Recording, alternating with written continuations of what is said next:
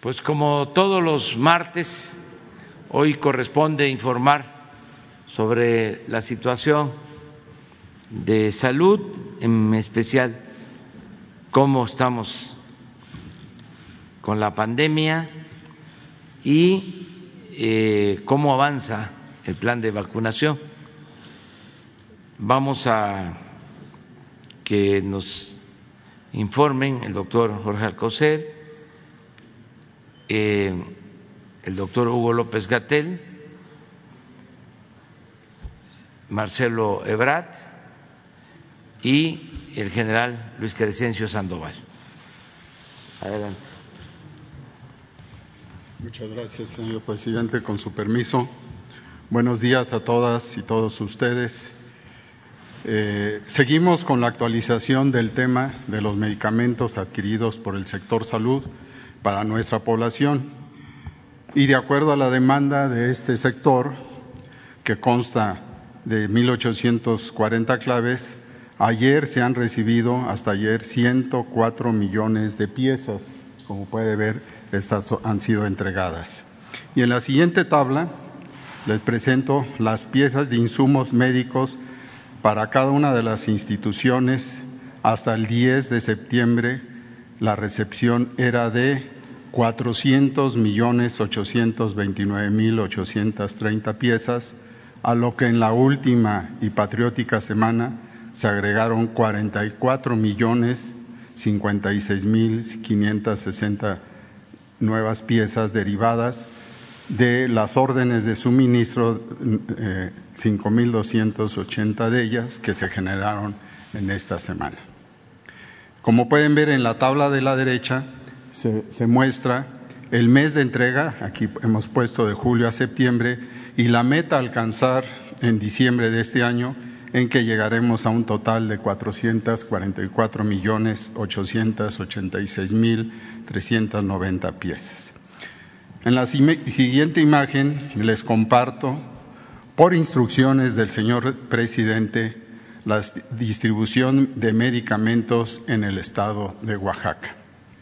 Como ustedes saben, los mecanismos para el ejercicio fiscal 2021 fueron requeridos, como en todos los eh, eh, casos, por la Secretaría de Salud, en este caso del Estado de Oaxaca, en la plataforma donde se integra todo lo que llega y todo lo que sale, la plataforma Amatis. Les, recuerdo que el Hospital de la Niñez Oaxaqueña es un organismo público descentralizado con personalidad jurídica y patrimonio propio, lo que se coordina con su Secretaría del Estado y esto agrega un poco de dificultad en la distribución. Pero esto va a ser atendido mañana a propósito por el, maestro Ferrer, director del Instituto de Salud para el Bienestar. También les, señalo que los puntos de entrega definidos en el estado de Oaxaca son el Centro Estatal de Vacunología para la recepción de biológicos, así como la distribuidora DISUR SADCB, encargadas de la recepción de medicamentos y material de curación. Ahora bien, la Secretaría de Salud del Estado de Oaxaca, de enero al 15 de septiembre, ha recibido un total de un millón 839.232 piezas de medicamentos y materiales de curación correspondientes a 454 claves. En la siguiente imagen les, indico, les comunico que con respecto a las claves de medicamentos oncológicos provenientes, en este caso de Corea, se realizó en agosto la entrega de 11 claves de medicamentos tales como el etopósido, doxorubicina en dos dosis, vincristina, la carbacina, metotrexato de 50 y 500 miligramos, bleomicina, epirubicina, anorubicina y oxipalatino. A partir de ayer se estarán, ya se empezó a entregar 71 claves más correspondientes a 210.238 piezas.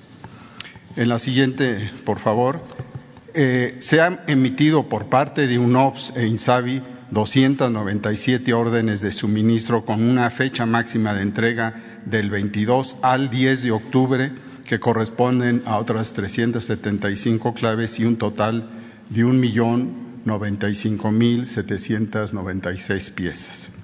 Finalmente, se ha solicitado al responsable del almacén del Estado de Oaxaca nos informe respecto a las claves y piezas recibidas, sin embargo, nos ha indicado que le demos un poco de tiempo, puesto que su personal no ha realizado el registro y envío de información a la Dirección de Control y Medición de Pedidos. Todo esto, como señalo, mañana va a ser atendido allá en Oaxaca. Y en la última imagen, en esta tabla, les ejemplifico las órdenes de suministro de los principales, no los únicos, pero sí los cinco más importantes entregados al Estado de Oaxaca, como lo son los del corazón, endocrinología, donde se encuentran los de la diabetes, los antibióticos para enfermedades del riñón y para el cáncer.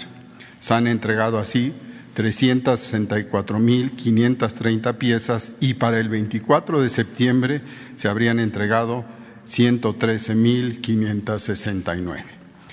Con esto queda claro que el Gobierno de México sí cumple con medicamentos gratuitos de amplia calidad, seguros y eficaces para la población que los requiera. Muchas gracias.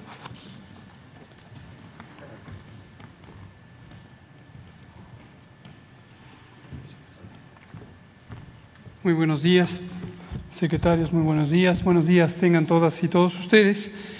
Les queremos compartir el estado que guarda la epidemia de COVID-19 cuando cumplimos ya ocho semanas de reducción de la epidemia y el avance que tiene el programa de vacunación contra el COVID. Vamos a ver la primera imagen, que es nuestra curva epidémica de agregación semanal, con corte a la semana 36, cuando vivimos la semana 38, y abrimos la semana con una reducción de 25% y la tendencia continúa. 1.6% de los casos son los casos activos, todos los demás son personas que han recuperado del COVID. La siguiente, por favor. Y lo mismo en la hospitalización, continuamos viendo esta tendencia de desocupación de los hospitales COVID en la medida en que llegan menos personas de las que se van de alta y esto también se mantiene en una tendencia sostenida en todo el territorio nacional. La siguiente, por favor. Respecto a vacunación, seguimos eh, cubriendo todo el territorio. Estamos ya en su mayoría en los grupos de edad de 30 y 39 y la mitad en 18 a 29 eh, años. Recordamos a todas las personas que en todo momento quien no se vacunó puede hacerlo, puede hacerlo si en algún momento no perdió, eh, no tuvo la oportunidad de atender la vacunación en su localidad, pero ya puede hacerlo, acuda al centro de vacunación, personas de 18 años en adelante. La siguiente nos muestra que llevamos 96 millones de dosis aplicadas en todo el país, que corresponden a 92.5 millones de personas que ya han sido vacunadas, 68% de ellas con el esquema completo. Y seguimos en buen paso para cumplir la meta del 31 de octubre, haber vacunado a toda la población adulta que eh, así lo desee con al menos una dosis. La siguiente nos muestra que llevamos 70% de cobertura de la población adulta eh, a nivel nacional y también en la siguiente vemos que hemos recibido 109.5 millones de dosis de vacunas, de estas siete vacunas que son las que utilizamos en México. Veamos finalmente el calendario. Hoy tenemos recepción de dos vacunas, la vacuna Pfizer con 228 mil dosis y también la vacuna moderna, el segundo embarque que complementa el total de la donación que hizo Estados Unidos a México, un millón setecientos cincuenta mil. En total, en la semana vamos a tener casi cuatro millones de dosis, lo cual nos sigue permitiendo tener un buen ritmo de vacunación con la posibilidad de cumplir la meta sin problema alguno. Esto es todo. Presidente.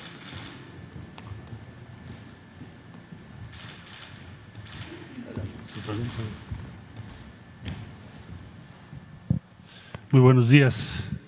Buenos días a todas, a todos.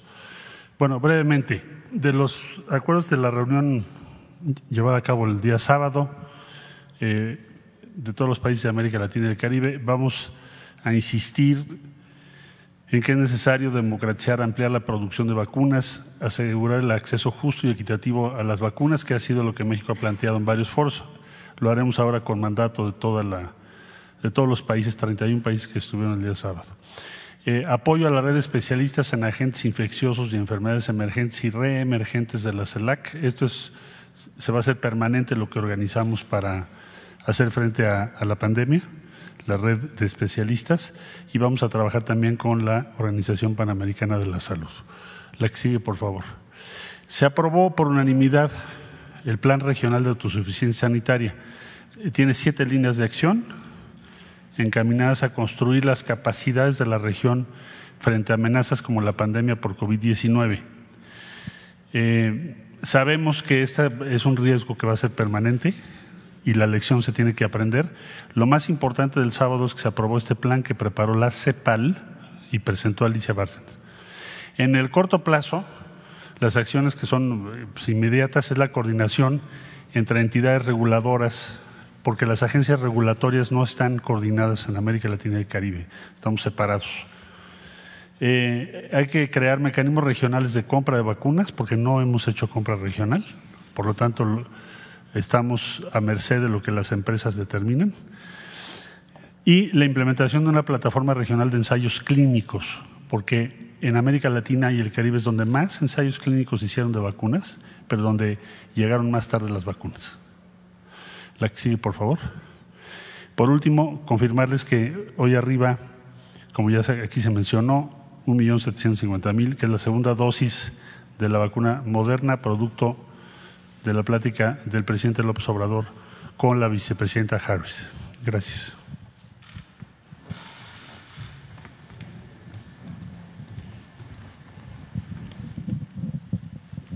Con permiso, señor presidente. Continuando con el informe, ahorita vemos la distribución de las vacunas. Adelante. Del, del día 13 al 16 de septiembre estuvieron arribando a nuestro país diferentes vacunas la Pfizer, que fue concentrada en Cannes, eh, AstraZeneca y Sinovac a Birmex en Cuautitlán y Sputnik al Instituto Nacional de Virología. Fueron una cantidad de cuatro millones novecientos setenta y tres mil novecientos setenta y dos dosis. Estas eh, se, eh, se, llevó a cabo la notificación y estuvieron listas para distribución el día 16 de septiembre, dos millones novecientos setenta y cuatro mil noventa eh, dosis de las vacunas. Se llevó a cabo la distribución vía terrestre el día viernes 17, eh, un total de dos millones trescientos cincuenta mil quinientos treinta dosis de vacunas. Se atendieron a seis estados por esta vía eh, terrestre, que son los, estados que acudieron tanto a las instalaciones de INCAN como a BIRMEX. A INCAN acudieron Morelos y Tlaxcala a, desde, a Birmex acudieron Ciudad de México, Hidalgo, eh, Estado de México y Puebla. De, Birmex se establecieron dos rutas para atender a cinco estados. La ruta 1 cubrió Michoacán, Guanajuato y Zacatecas. La ruta 2, San Luis Potosí y Nuevo León. El día domingo hicimos la distribución eh, por vía aérea con aeronaves de la Fuerza Aérea Mexicana se fueron un total de 623.560 dosis. Eh, se atendieron a nueve estados, fueron tres rutas. La uno cubrió Coahuila, Durango, Chihuahua, Sonora y Baja California Sur. Eh, la ruta dos, Tabasco, Campeche y Quintana Roo. Y la ruta tres, Guerrero. Eh, adelante, por favor en cuanto al, resumen, las dosis, 2.974.090 con distribución terrestre y distribución aérea. Se atendió a 20 entidades federativas. Se realizaron 27 movimientos con su respectiva seguridad, 27 escoltas de seguridad para el traslado de las vacunas. Se llevaron a cabo 12 operaciones aéreas con casi 15 horas y media de, vuelo. Se emplearon un total de 822 eh, elementos, 81 vehículos, tres aeronaves. Eh, la seguridad, como, como se ha mencionado, está a cargo del Ejército Mexicano, la Armada y personal de la Guardia Nacional. Es todo, señor presidente.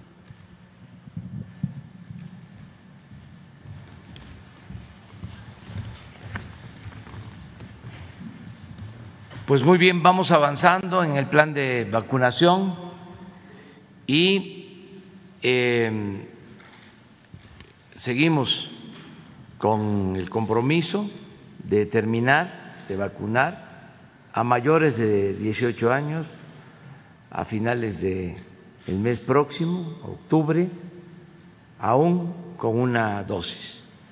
No sé si tenemos pendientes. A ver. Buenos días, presidente. Muchas gracias, Bianca Aguirre de la Octava.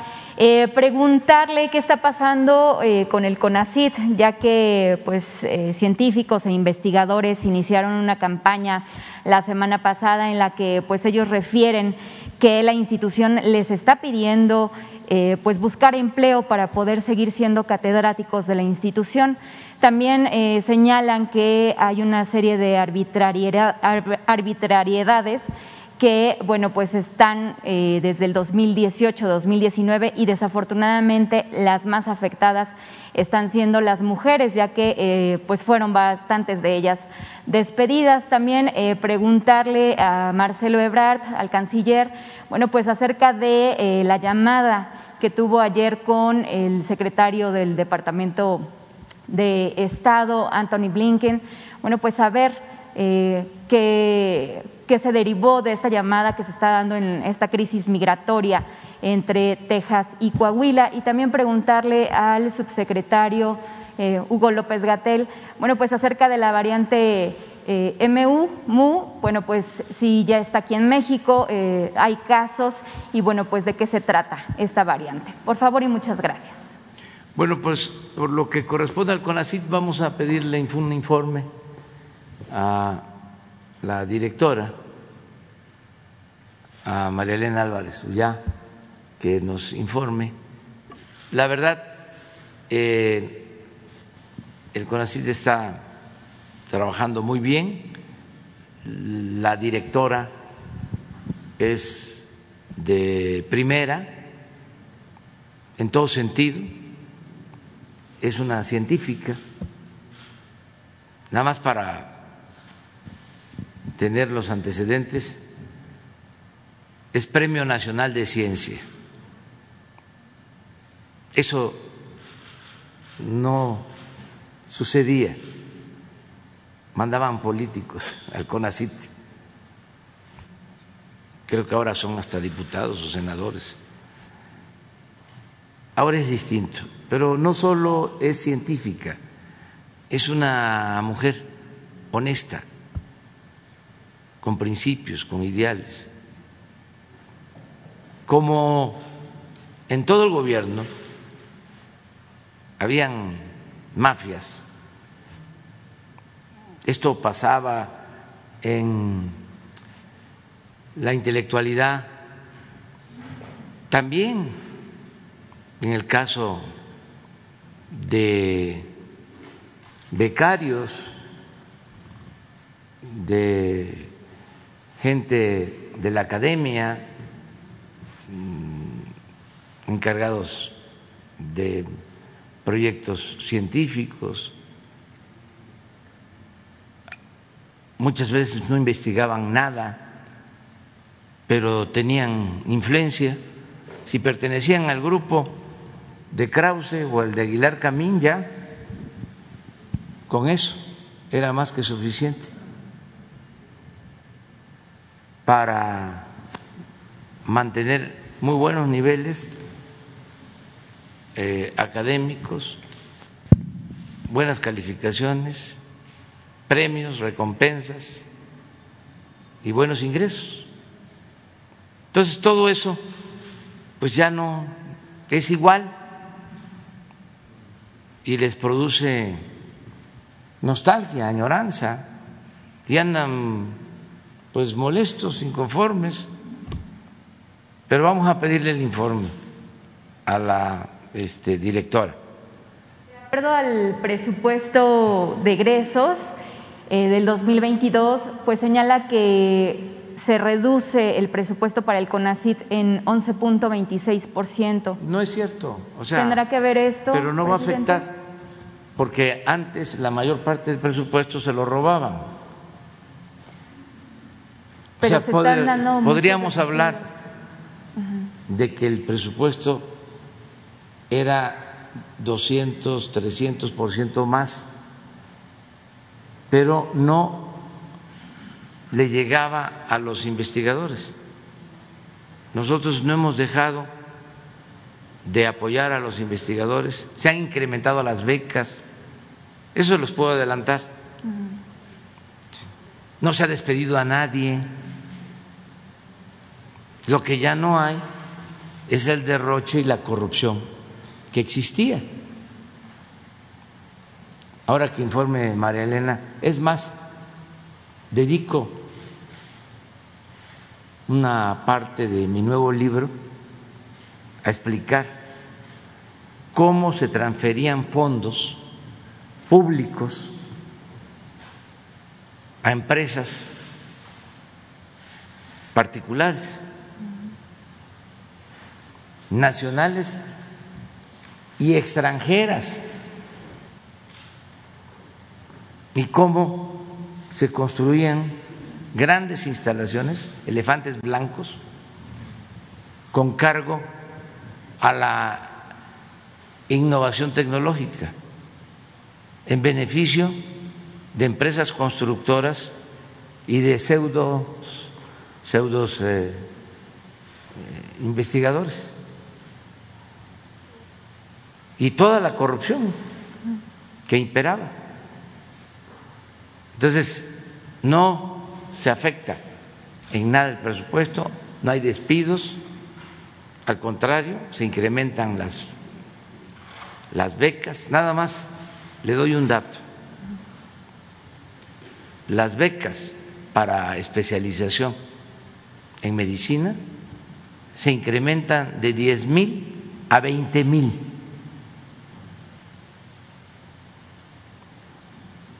Lo que no pasaba antes. Pero el problema es de otro tipo.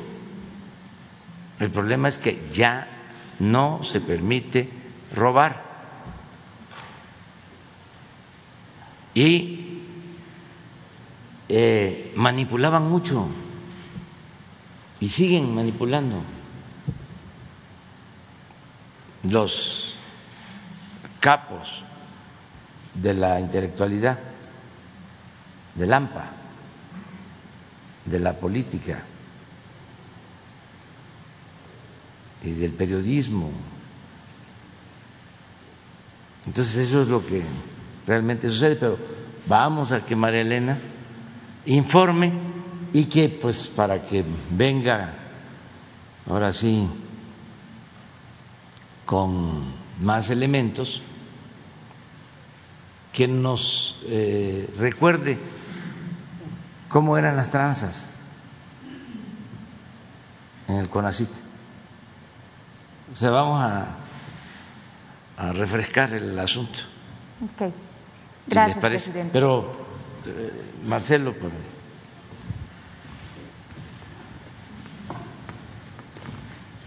Sí, tuve conversación. La verdad es que he tenido muchas conversaciones con el secretario Blinken. Hay una muy buena relación y hemos hecho una buena amistad. Eh, la conversación fue sobre qué particularmente.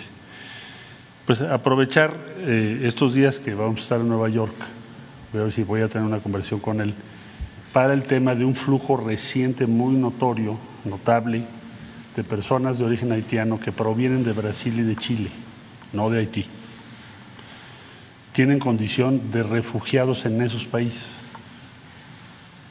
Entonces no están solicitando ser refugiados en México salvo un pequeño porcentaje. Lo que están pidiendo es que se les deje libre paso prácticamente hacia los Estados Unidos. Entonces, la pregunta es, ¿por qué se está moviendo ese flujo? ¿A qué se debe? Entonces, se debe a lo siguiente, que en Estados Unidos DHS dio a conocer el 3 de agosto que se amplían los plazos, los términos de tiempo hasta el 2023 de un programa que se llama TPS. Quiere decir, es una decisión en Estados Unidos, que tiene que ver con personas de origen haitiano que viven en Estados Unidos, que están haciendo trámites migratorios. lo que hicieron las autoridades de Estados Unidos fue ampliarles el tiempo para hacer su trámite. Pero los dirigentes de estos conglomerados de refugiados en Brasil y Chile les dijeron hay que irnos a Estados Unidos rápido para que a ustedes les den también el beneficio de esta disposición. Pero es para personas que ya están en Estados Unidos, no que lleguen. Entonces, la conversación versó sobre este tema en particular y la necesidad de tener una respuesta regional no solo sobre este flujo que ha atravesado todos los países de América Latina. Estamos hablando de Perú, Ecuador, Colombia, Panamá, Costa Rica, Nicaragua, Honduras, Salvador, Guatemala y México. Eh, porque lo están engañando. Es un periplo, es un... Imagínense, salir de Haití, ir a Brasil, ir a Chile, tener condición de refugio, buscar trabajo. Hay, hay niños que ya son nacidos en Chile o en Brasil, que ahora sus dirigentes les digan vámonos a Estados Unidos rápido porque nos van a dar la, residencia o la nacionalidad norteamericana posiblemente. Pues es un engaño monumental, ¿no? Eso no es cierto. Entonces hay que hacer un esfuerzo muy grande de información, eso por un lado. la otra cuestión es eh, el trabajo en torno a las condiciones que se están presentando en Haití se tiene que tener una respuesta, pensamos nosotros, eh, de carácter regional y con apoyo también de la Organización de las Naciones Unidas para apoyar que la situación en Haití pueda mejorar lo más pronto posible. Ahora, hasta ahí llegamos. Ya en los próximos días los avances que haya se los voy informando. Eso fue la llamada. A usted.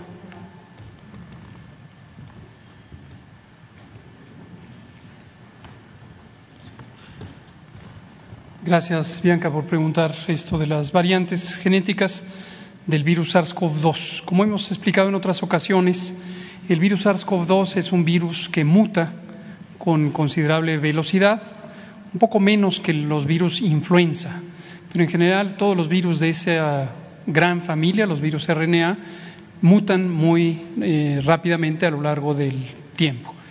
En el caso de las variantes genéticas del virus SARS-CoV-2, la atención que se hace por los sistemas de vigilancia eh, genética nacional, regional y global está centrada en identificar tempranamente aquellas características genéticas que pudieran implicar que el virus se vuelva más transmisible, como es el caso de la variante Delta, o que se volviera más virulento, más agresivo, que tuviera mayor capacidad de causar daño, enfermedad grave y también la posibilidad de que la inmunidad generada por las vacunas pudiera no ser suficiente para variantes nuevas. La Organización Mundial de la Salud coordina el esfuerzo global, la Organización Panamericana de la Salud el esfuerzo regional y México muy eh, orgullosamente participa activamente con estas redes de vigilancia desde hace muchos años, desde 1954, a través de nuestro Laboratorio Nacional de Referencia, el INDRE, el Instituto de Diagnóstico y Referencia Epidemiológicos.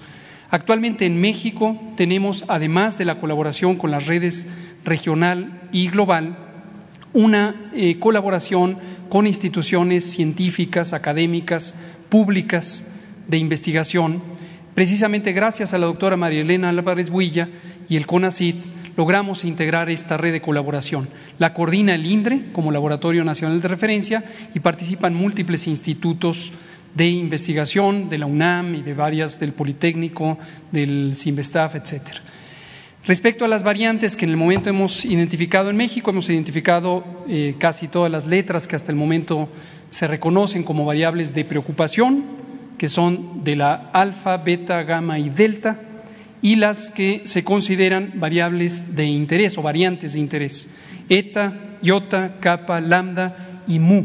Ya tenemos la variante mu que se identificó al inicio del año en Sudamérica y hasta el momento no está clasificada como variante de preocupación, solamente variante de interés, por lo tanto no existe evidencia que sea ni más transmisible, ni más virulenta, ni que la inmunidad causada por las vacunas escape a esta o que esta variante escape la inmunidad causada por las vacunas. Si hubiera en cualquier momento que identificáramos a través de esta vigilancia genética proactiva, tengan la certeza que lo informaríamos con toda oportunidad. Muchas gracias. Ya no tenemos. A ver.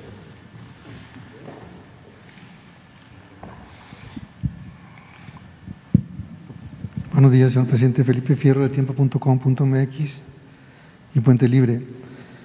El fin de semana antepasado, precisamente el día 12, se bloquearon los sistemas bancarios, el, servicio bancario de BBVA, BBVA, que es la red más importante del país, tiene 1.725 sucursales, 13.000 cajeros, 507 mil puntos de venta, y aquí hubo un, perjuicio, se estima, para cerca de 24 millones de usuarios. Bueno, pero este es, un incidente que se, presenta con frecuencia, no solo aquí, sino en la mayoría de los bancos.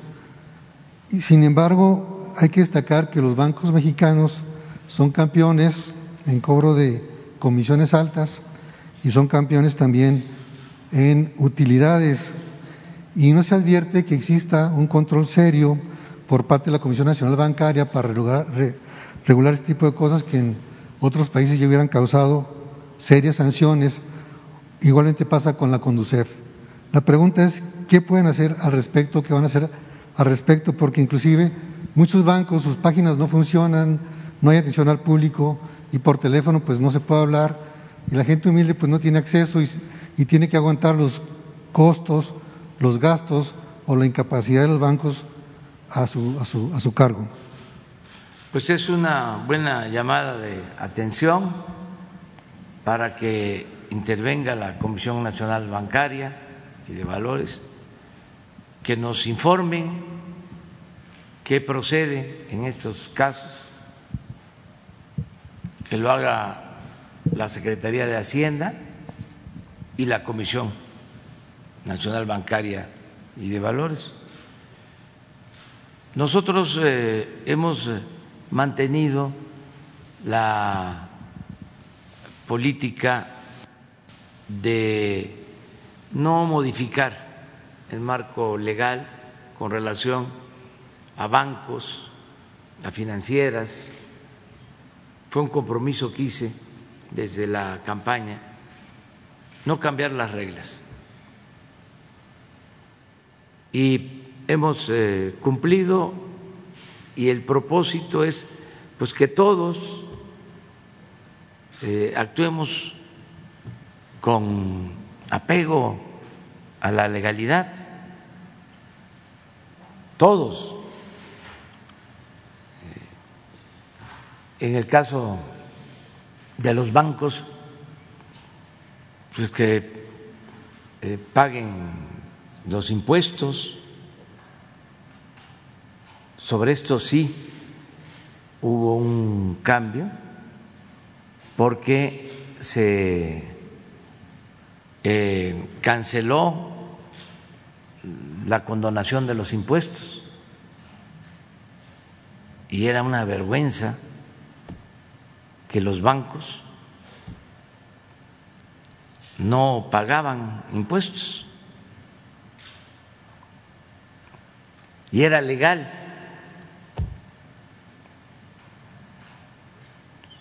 Existía la condonación de impuestos.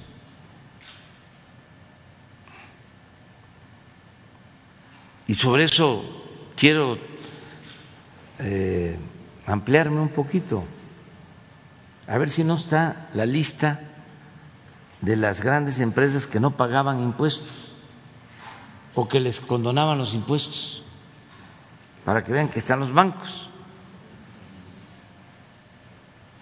Ya eso no sucede.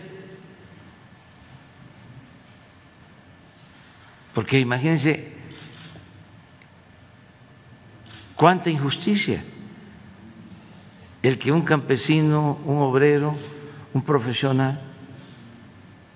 Tenga que pagar impuestos, un pequeño comerciante, pequeño empresario, un trabajador al servicio del Estado. Todos. Y los bancos este, recibían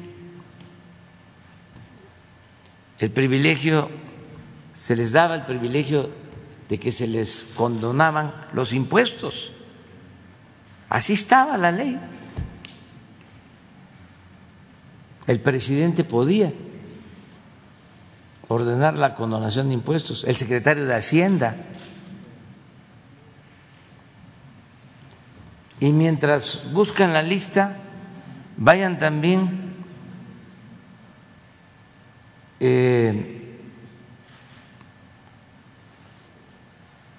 recabando una información que vi ayer en las redes sociales de un discurso, un fragmento de un discurso del presidente Biden, precisamente sobre el pago de los impuestos en Estados Unidos.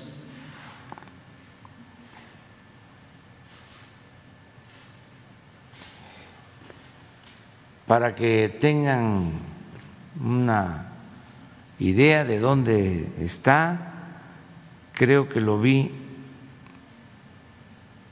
en un mensaje de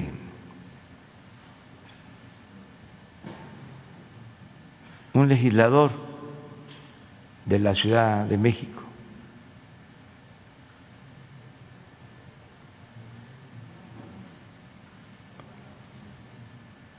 Él le pone de que este, el presidente Biden nos copia, pero no es así. Este, porque él ha mantenido ese criterio, pero lo explica con mucha claridad.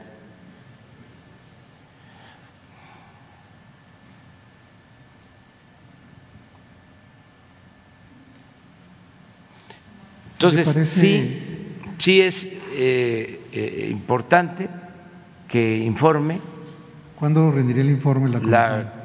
pues yo creo que eh, mañana podría ya este, dar a conocer una postura, ese sería el compromiso sobre este asunto. En otro tema, señor presidente, ayer el Pleno de la Corte, sesionando, por mayoría decidió eliminar la objeción de conciencia de las enfermeras y, los médicos, y de los médicos para oponerse al aborto. La decisión generó un gran debate en las redes, porque esto les va a impedir a las enfermeras y a los médicos negarse a, practicar el aborto. Ellos, los afectados, consideran que esta decisión va en contra de la, del fin principal de su profesión, que es proteger la vida y la salud, que pone en alto riesgo a la mujer por diversas razones éticas, personales, inclusive que puede ser este, de grave riesgo para quienes, por, por los efectos, para quienes lo practican, hasta que es evidentemente un homicidio. Pero la sentencia, de acuerdo con los propios magistrados, va más allá, podrá influir más tarde, dependiendo de lo que diga la ley, en temas como la eutanasia, las transfusiones, trasplantes, vacunas, etcétera.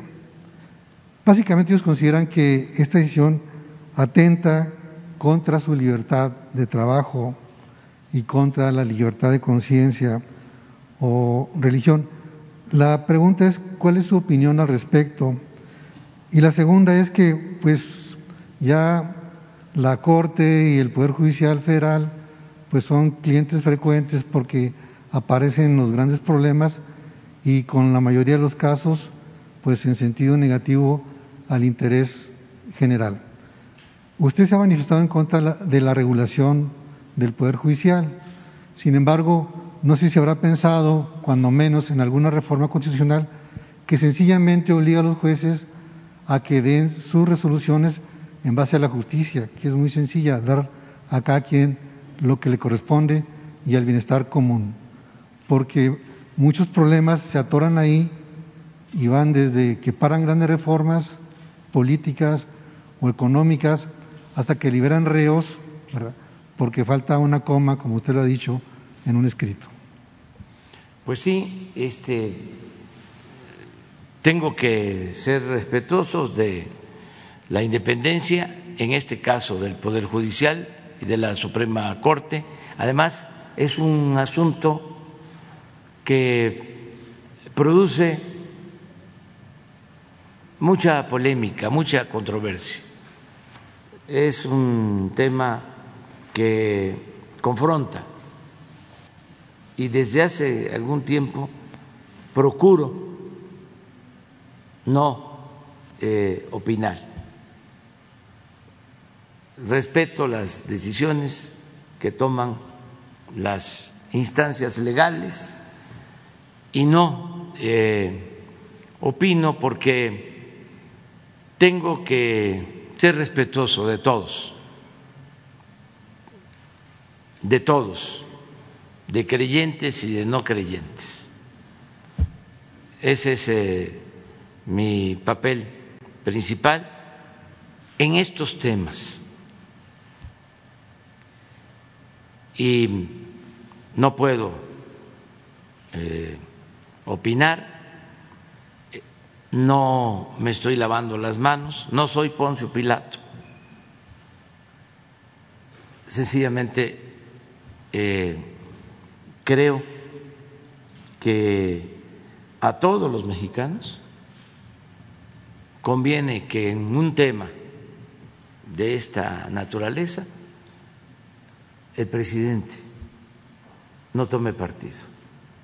Y en lo general, es decir, respecto a la reforma constitucional, para que los jueces se apeguen a eso, porque no solamente es un problema de corrupción en el Poder Judicial, usted ha señalado aquí precisamente que las encuestas pues también ellos ocupan los primeros lugares en corrupción, sino además, además decisiones de carácter absurdo que no tienen fundamento, ya no solamente por corrupción, sino porque se les ocurre y son inapelables, son inamovibles, ganan sueldos de privilegio y además el fondo es que hacen con sus decisiones serio daño pues, a una sociedad o a los particulares, ¿no?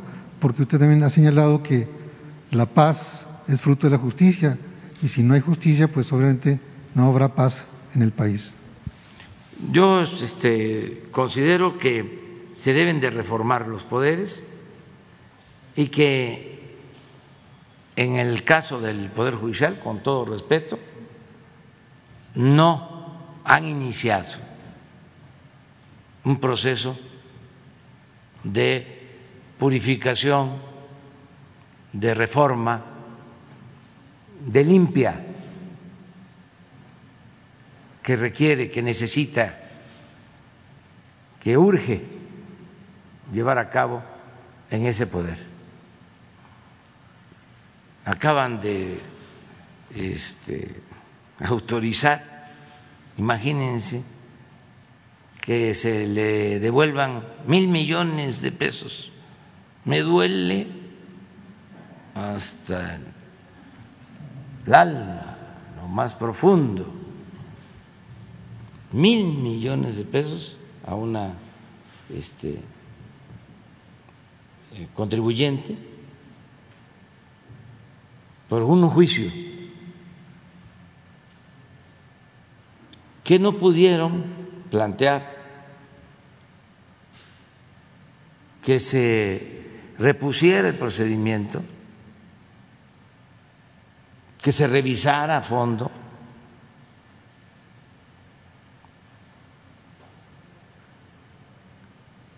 ¿Por qué en estos casos este, no actúan? Pues porque no quieren. Con cuidado, sí, porque eh, siguen eh, amparándose, cobijándose en el derecho para no impartir justicia.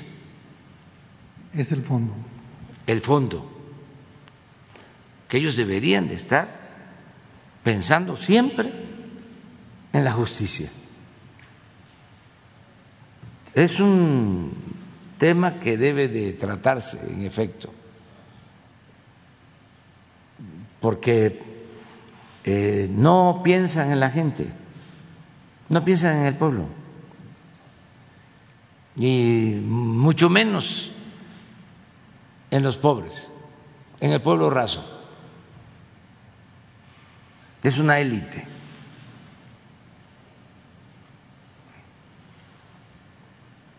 Entonces sí se requiere ahí una eh, reforma a fondo. Eso viene de tiempo atrás, porque eran concesiones que se entregaban a partidos para mantener el régimen de corrupción, de injusticias y de privilegios.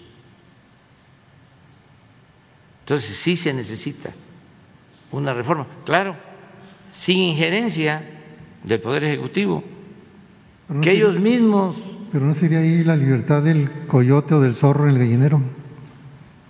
No porque eh, se tendría que hacer una reforma constitucional y yo pienso que los mismos miembros del Poder Judicial deberían de tomar la bandera de la reforma, de la moralización del Poder Judicial. No escucho jueces, no se agrupan para eso. Se agrupan para este, defender sus canonjías. Hace unos días cometí yo un error porque dije que se habían amparado los de la transparencia y no, ellos no se ampararon. Se ampararon los de la Corte, los del Poder Judicial, los del INE.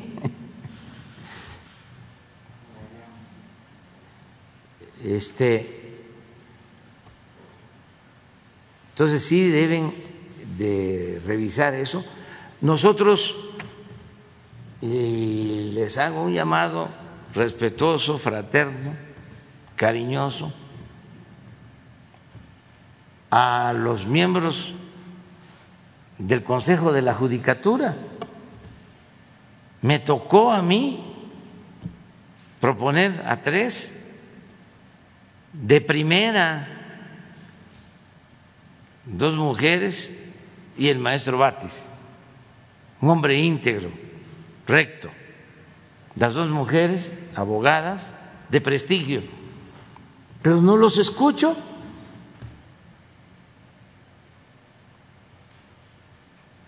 No sé nada de ellos. ¿Se equivocó? No, es que a lo mejor este en ese ambiente este, los eh, adormecen.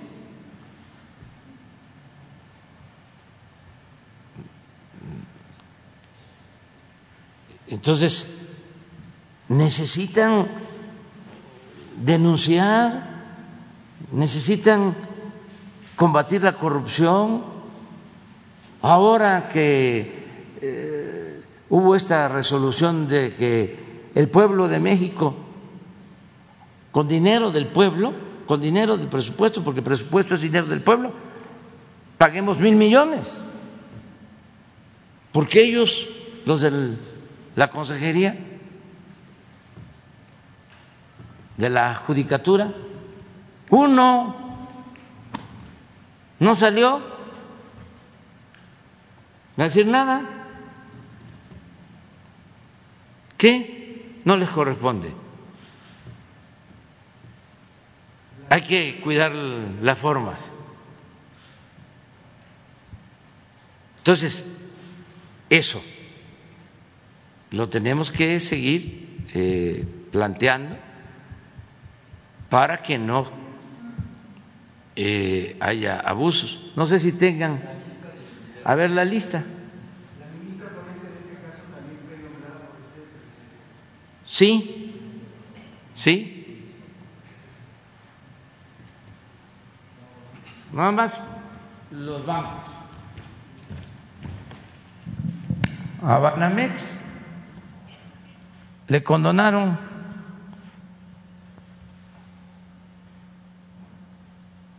con Peña 10 mil 824 millones.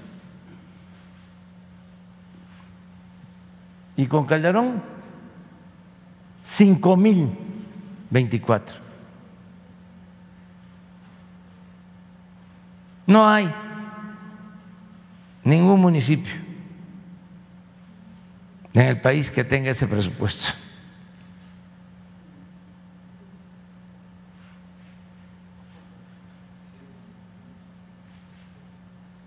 Imbursa.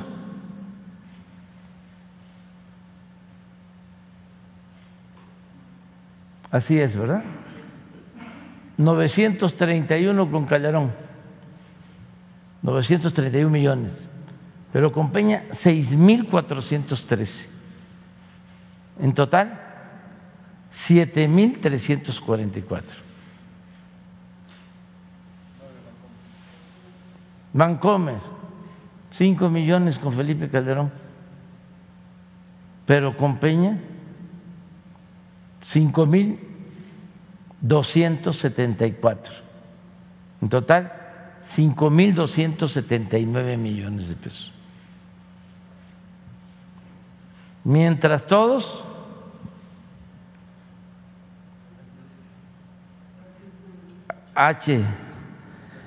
HSBC. Este les platico la historia ahorita, pues de lo que nos hizo ninguna ocasión. Ya lo pasado, pasado, diría la canción, pero no está de más. Eh, perdono, pero no olvido. Con Peña, 1346 y con Calderón 956 millones, 2.302. Este banco ya la dejamos hasta ahí. Este, ese banco, cuando estábamos en oposición,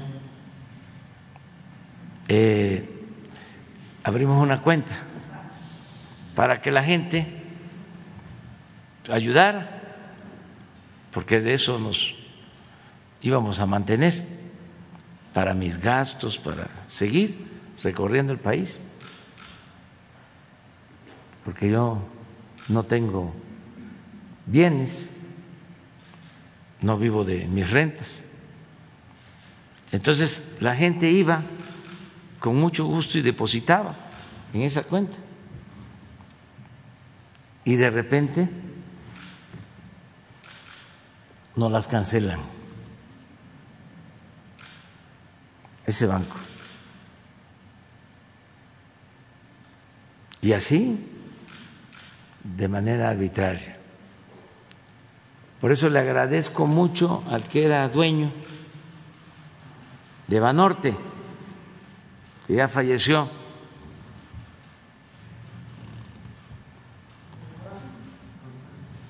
Roberto González, porque nos quejamos que era una arbitrariedad. Además, eh, el depósito tenía un máximo, porque teníamos que cuidarnos de que no nos metieran 500 o mil millones, ¿no? Este, no se podían depositar, creo que más de 20 o de 30 mil pesos. Y nos quejamos de manera prepotente nos cancelaron la cuenta y Roberto González este, me mandó a decir de que eh, en su banco nos abrían la cuenta.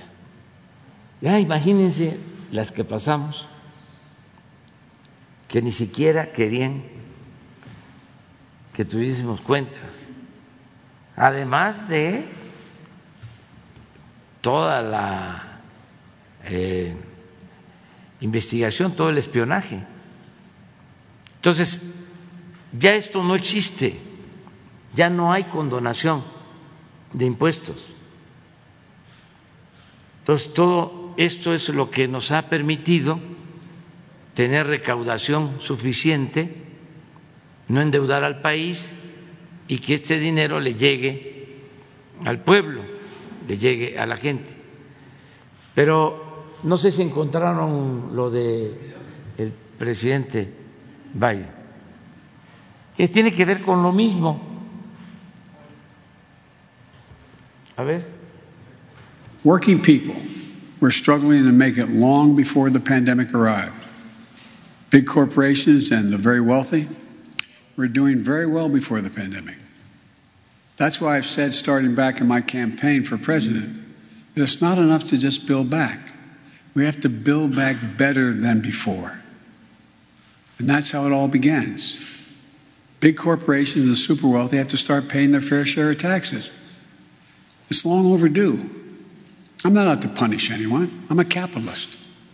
If you can make a million or a billion dollars, that's great. God bless you. All I'm asking is you pay your fair share. Pay your fair share, just like middle class folks do. Pero sigue. A ver si se puede. Es que el, lo último es lo mejor.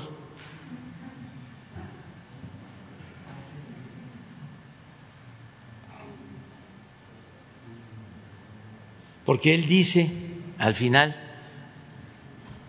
que no es que paguen más impuestos, sino que paguen lo que deben de pagar, lo que les corresponde, que no haya evasión y que contribuyan.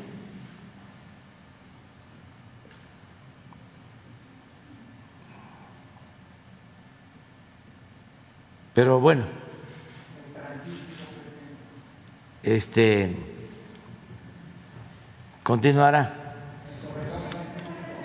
Vamos con él. Bueno, los tres. Gracias, presidente. Buenos días. Nancy Flores de la revista Contralínea y buenos días a los secretarios y al subsecretario. Presidente, en Contralínea hemos seguido investigando esta averiguación que abrió el INAI en su contra. Bueno, el INAI dice que no es en su contra, sino en contra de la oficina de la presidencia, aunque lo que está investigando es si usted reveló datos personales de la persona moral mexicanos contra la corrupción y la impunidad. Y hemos encontrado, bueno, a partir de entrevistas que hemos hecho con doctores en Derecho, que no existe un sustento legal para esta investigación que abrió el Instituto de la Transparencia, porque el artículo 3 de la Ley General de Datos Personales establece que estos datos personales solo son de personas físicas. Y Mexicanos contra la Corrupción y la Impunidad, pues no es una persona física, es una persona moral. Entonces, bueno, los doctores en Derecho que hemos eh, eh, entrevistado nos comentan que esta eh, que esta averiguación no tiene este sustento, es decir, esta investigación sería ilegal. Eh, presidente, nosotros en la revista Contralínea lo que nos pidió eh, el Instituto de la Transparencia que reveláramos nuestras fuentes tiene que ver con ilegalidades que ha cometido esta persona moral. Es decir, ha mandado recursos eh, millonarios a cuentas en el extranjero, concretamente a Suiza, ha transferido de su patrimonio que ha conseguido donaciones a otras organizaciones que tienen que ver con el mismo grupo empresarial como Mexicanos Primero e incluso ha trasladado parte de estas donaciones a inmobiliarias que son propiedad del empresario Claudio X González Guajardo. Además, por supuesto, del tema de que es financiado por el gobierno de Estados Unidos, ¿no? que el gobierno de Estados Unidos aún no explica esta parte. Eh, entonces, presidente, la pregunta es eh, ¿qué va a hacer su gobierno con, esta investigación? O sea, ya que no tiene sustento legal, eh, porque Mexicanos contra la Corrupción es una persona moral, no es una persona física, ¿su gobierno haría algo al respecto o tendría alguna opinión? No, vamos a, entregar toda la información que nos piden y nos eh, atenemos a lo que decidan las autoridades competentes. Pero yo no veo que haya ningún delito. La transparencia es una regla de oro de la democracia. Todo esto del secreto bancario, este, el debido proceso, todo eso lo fueron creando para ocultar las tranzas, para decirlo con claridad. El que nada debe, nada teme. La vida pública tiene que ser cada vez más pública. ¿Cómo no vamos a saber cuánto les condonaban de impuestos a las grandes empresas, a los bancos? Nada más porque existe el secreto bancario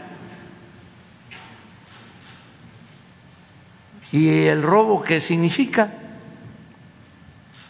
aún estando legalizado. Es una gran inmoralidad y sobre todo una gran injusticia. ¿Cómo van a andar? Correteando al que apenas y saca sus gastos en una tienda de abarrotes, en una pequeña empresa, a un profesional. Ahora este a los artesanos madereros de Oaxaca y los grandes banqueros, empresarios, las grandes corporaciones gozan de privilegios. Entonces, todo es por las formas y se les olvida el fondo. Es siempre poner por delante el derecho y dejar rezagada la justicia. Entonces, nosotros vamos a estar respondiendo ahora a un senador del PAN, el que trajo a los de Vox. Yo le Sí, eh, acusó hace un tiempo que nosotros consumíamos no sé qué cantidad de chorizo. Este una gran denuncia.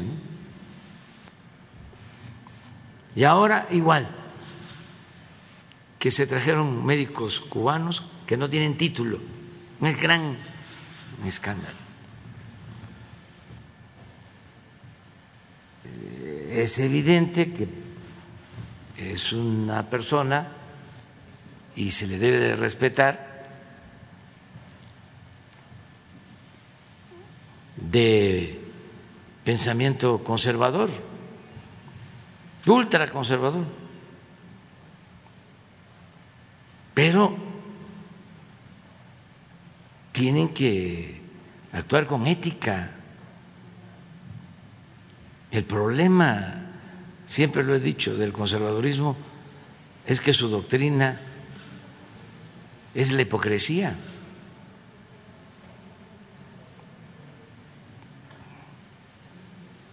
Tengo entendido que este senador fue de obras públicas, fíjense, en el gobierno de Yunes.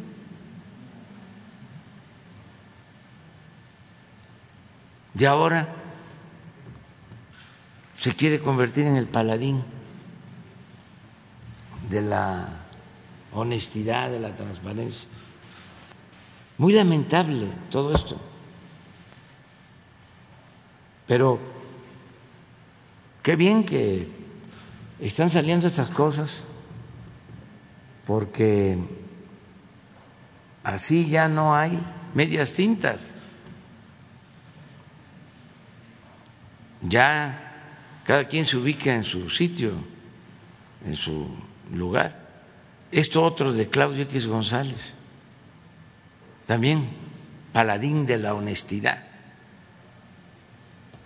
¿De cuándo acá?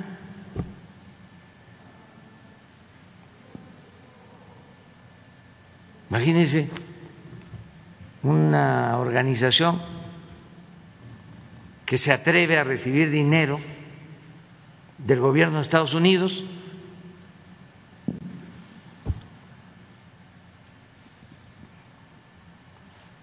un grupo de mexicanos que recibe dinero de un gobierno extranjero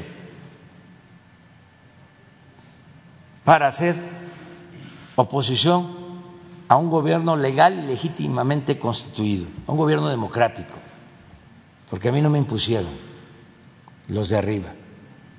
Yo estoy aquí por el pueblo de México. ¿Con qué autoridad moral se convierte en juez y quiere este juzgar a todos.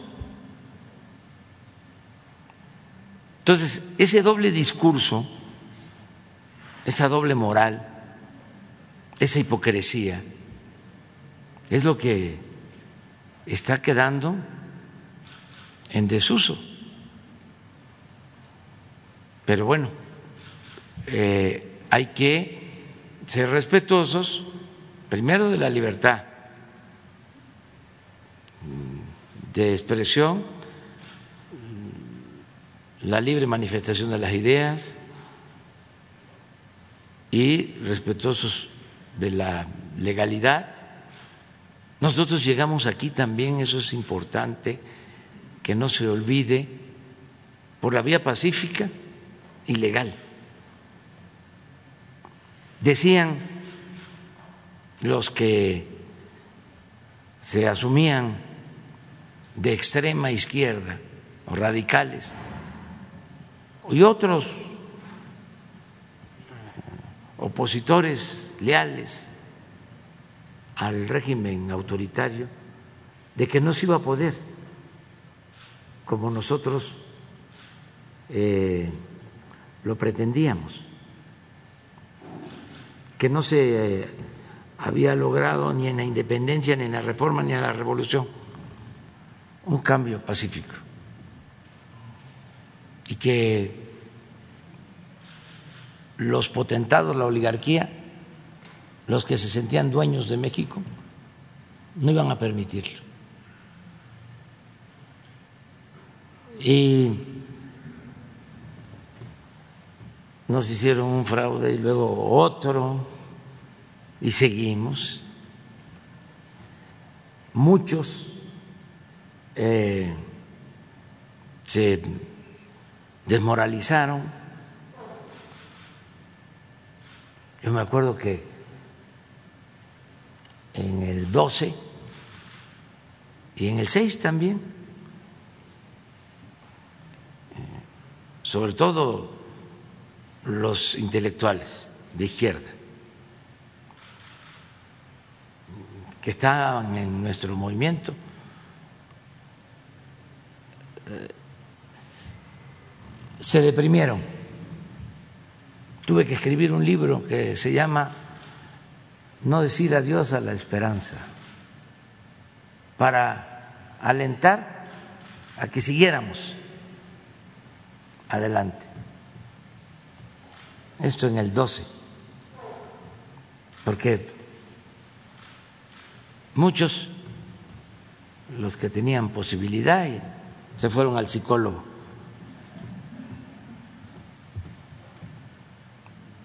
a recibir terapias. La mayoría de la gente, los pobres, los campesinos, los obreros, no tienen posibilidad de darse ese lujo de decir, este, me deprimo. No, con ellos convine de que había que seguir luchando,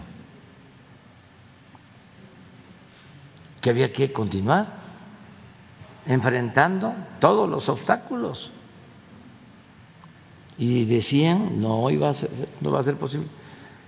Cuando invité a algunos, porque al final de cuentas nosotros eh, somos continuadores de un proceso de lucha que viene de tiempo atrás, que recoge las aportaciones con sacrificio de muchos mexicanos que estuvieron en la cárcel, que fueron reprimidos, muchos fallecidos, mucha gente que luchó de tiempo atrás. Y cuando invité a algunos aquí, al palacio, de los más grandes, lloraban y decían, este, algunos pellizquenme, no lo puedo creer. Sinceramente, me decían, yo nunca pensé verlo. Entonces, ya se dieron los cambios por la vía legal, por la vía pacífica, por eso también yo le reconozco y le agradezco a la oposición, porque también ellos han ayudado. ¿Cómo ayudan? No optando por la violencia, porque en Chile este propiciaron un golpe de Estado. Y recurrieron a la violencia. Y derrocaron a un gobierno legal y legítimamente constituido. Y causaron la muerte de un presidente honesto, demócrata, pacifista. Y una clase media manipulada aplaudió a Pinochet y lo mantuvo porque no requirió utilizar después del golpe eh, mucho las fuerzas armadas no, fue la propaganda y el respaldo de ciertos sectores de clase media. Si lo extraordinario fue que él pensó de que ya transcurrido un tiempo podía convocar a un referéndum, a un plebiscito, y que la gente iba a decir que continuara. 1988 creo. Y la gente dijo, cambio. Y es de reconocer que aceptó el resultado. Todas estas cosas pues, que tiene estos procesos. Por eso lo de Claudio, pues es eh, entendible. Eh, así son eh, quienes tienen este pensamiento y hay que respetarlos, nada más que con argumentos refutarlos.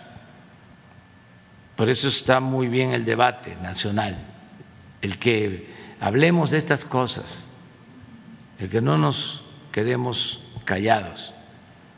Y que nada más eh, sigamos eh, muy despiertos no dejándonos engañar, manipular por los medios, por la propaganda, saber leer los periódicos, saber escuchar la radio,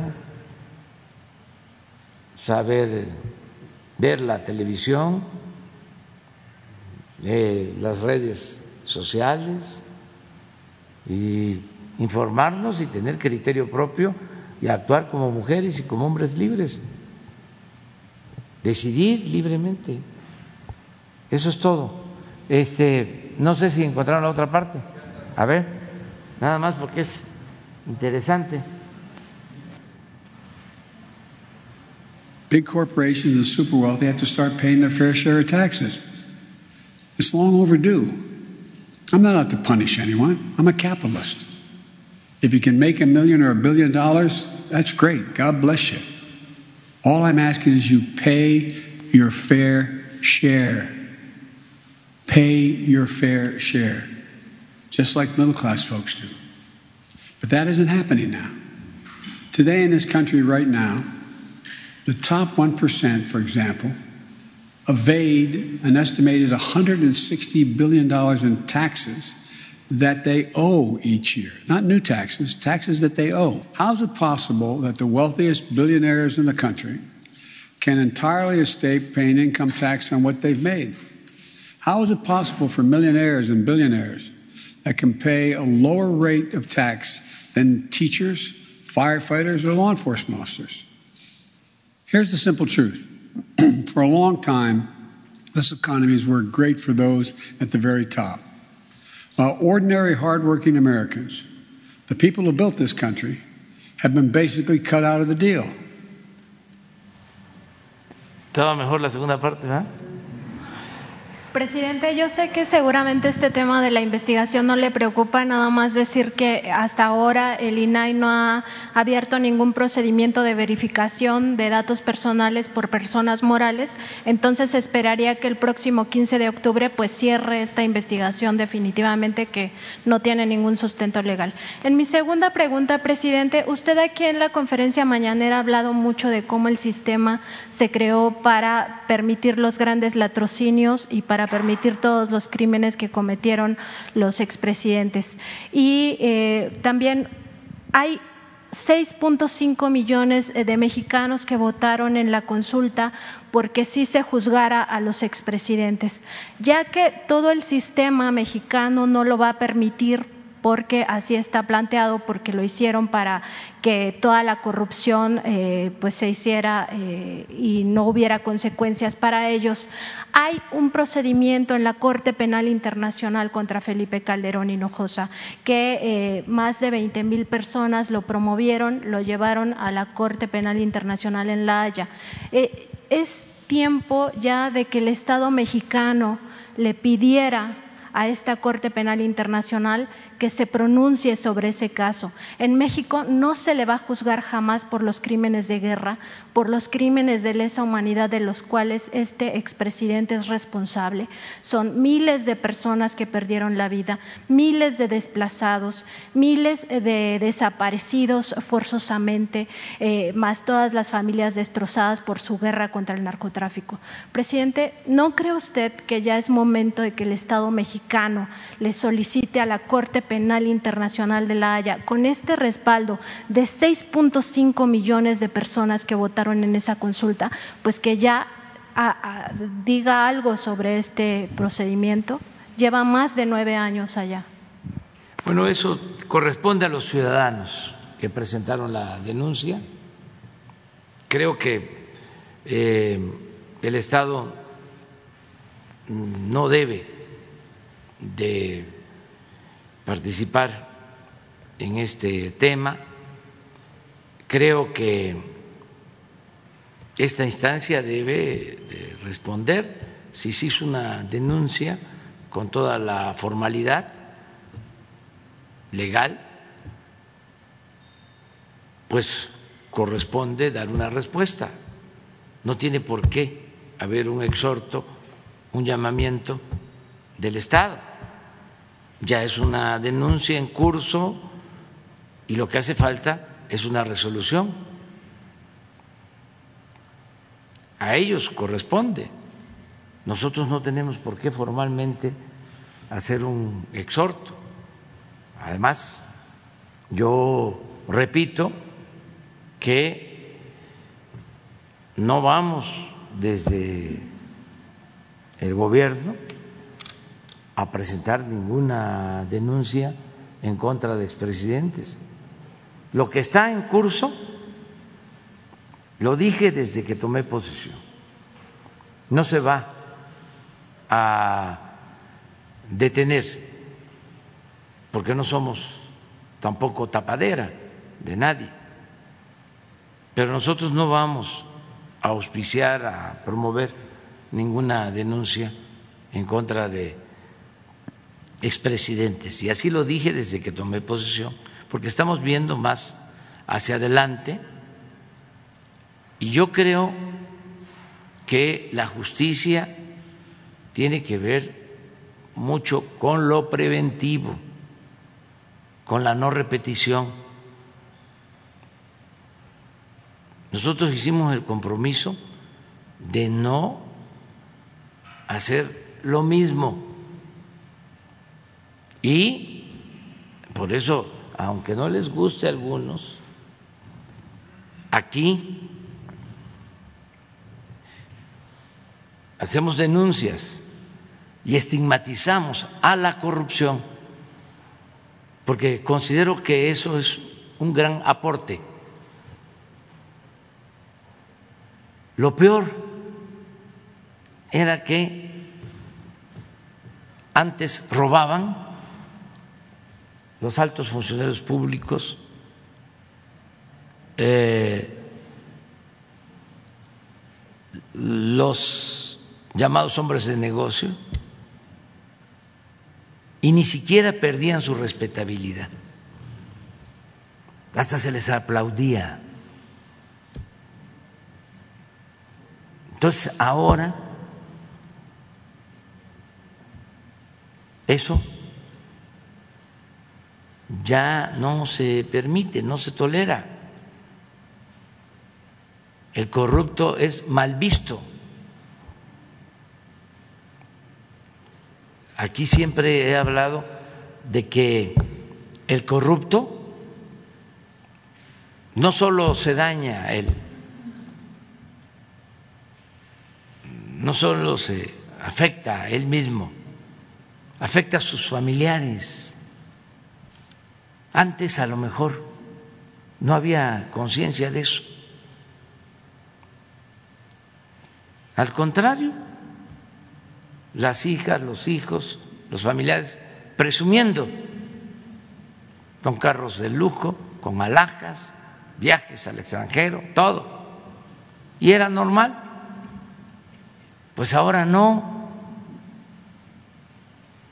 Ahora les diría que hasta este preocupa la situación de los hijos de los corruptos. Porque hay un escándalo de corrupción, se involucra a una persona o a una pareja y tienen cinco, seis, siete niños, familias. ¿Qué culpa tienen los niños de lo que este, hicieron sus padres. Entonces, todo eso es lo que tiene que llevar ya a que se reconsidere de que no es triunfar a toda costa y que el que no tranza no avanza.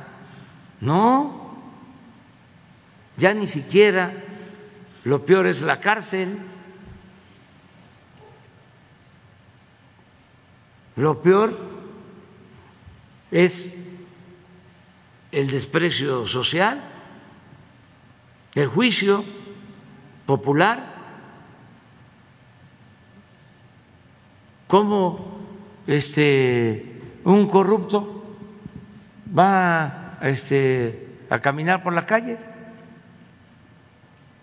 Pues solamente que vaya, primero, que ande con carros blindados y que vaya a puro lugar donde van los mismos.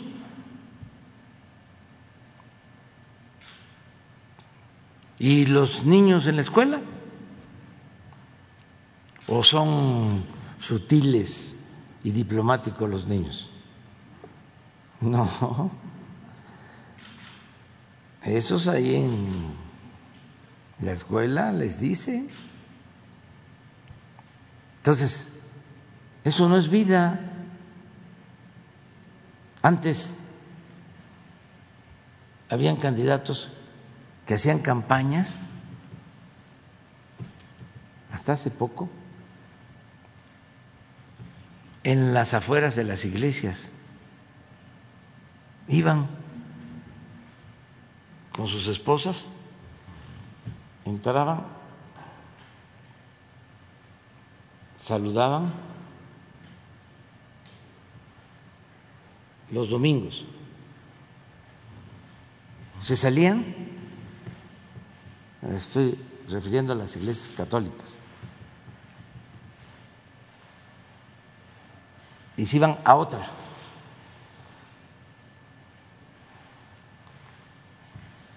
a la misa de siete, a la de diez, a la de doce, a la de seis, y se quedaban afuera, ya la última.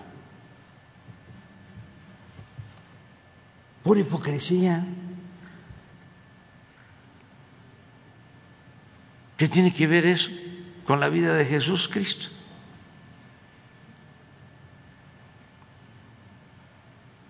Con la lucha por la justicia, por la honestidad, la verdad.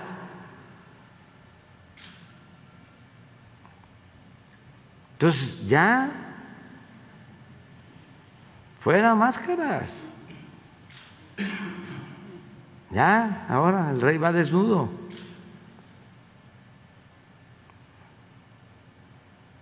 Ya no es el tiempo de la hipocresía y es el tiempo de afianzar valores auténticamente. Presidente, si la Corte Penal Internacional abriera eh, este juicio en contra del presidente Calderón y les pidiera al gobierno mexicano que colaborara, ¿habría una colaboración eso es otra cosa, eso es otra cosa, lo tendríamos que hacer, pero no promoverlo nosotros.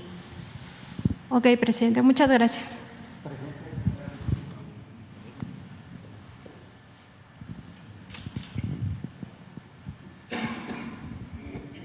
Eh, gracias, presidente Marco Antonio Olvera. Eh, buenos días a los funcionarios aquí presentes, a la gente que lo ve y lo escucha dentro y fuera del territorio nacional. Presidente, eh, ya casi usted cumplirá tres años al frente del país. Ha puesto en marcha obras de gran envergadura para el desarrollo del mismo la refinería de Dos Bocas, el tren Maya, el aeropuerto internacional Felipe Ángeles, mi paisano en Hidalgo, por supuesto eh, la toma de la obra del tren que viene de Toluca a la Ciudad de México y por supuesto pues lo de sembrando eh, los árboles obviamente al sureste que nunca se había visto en un gobierno contemporáneo. También eh, está el tema del transísmico. Sobre ese tema, presidente, eh, le quiero abordar algo específicamente. El pasado 25 de julio de los Corrientes, usted, usted dio instrucciones para que el director general del Corredor Interoceánico del Istmo de Tehuantepec, Oaxaca, Rafael Marín Mollinero, no les comprara las tierras a los ejidatarios, ya que son, ya sean comunales o rústicas. Sin embargo, usted los invitó a que fueran parte de este proyecto como socios para que si les pagaban el dinero, pues obviamente no se derrochara de la noche a la mañana y eh, si fueran socios, por supuesto, pues esos dividendos de la renta les aplazaría por lo menos una vida digna a largo plazo, no en sus exenios en los que, en los que pudieran venir. Presidente, ahí eh, todo está bien, está perfecto.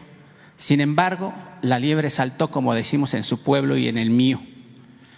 eh, porque para sorpresa de los ejidatarios y comuneros del municipio de San Blas, Atempa, Oaxaca, se los quieren madrugar, presidente. ¿Por qué se lo digo?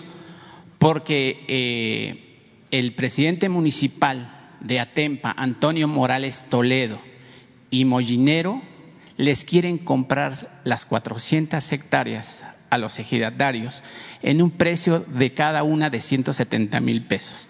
Pero lo grave no es que se los compren, sino que ellos, Mollinero y por supuesto el alcalde de ese municipio, se quieren quedar con 70 mil pesos para beneficio de ellos y obviamente pues ellos nada más se van a quedar pues con los 100 mil de 400 hectáreas son aproximadamente eh, estamos hablando de 68 millones, 28 millones para el moche entre Mollinero y por supuesto el alcalde, y 40 millones para los pobres, pues que realmente están muy arrancados, presidente, y usted lo sabe, porque los campesinos siguen olvidados en este país.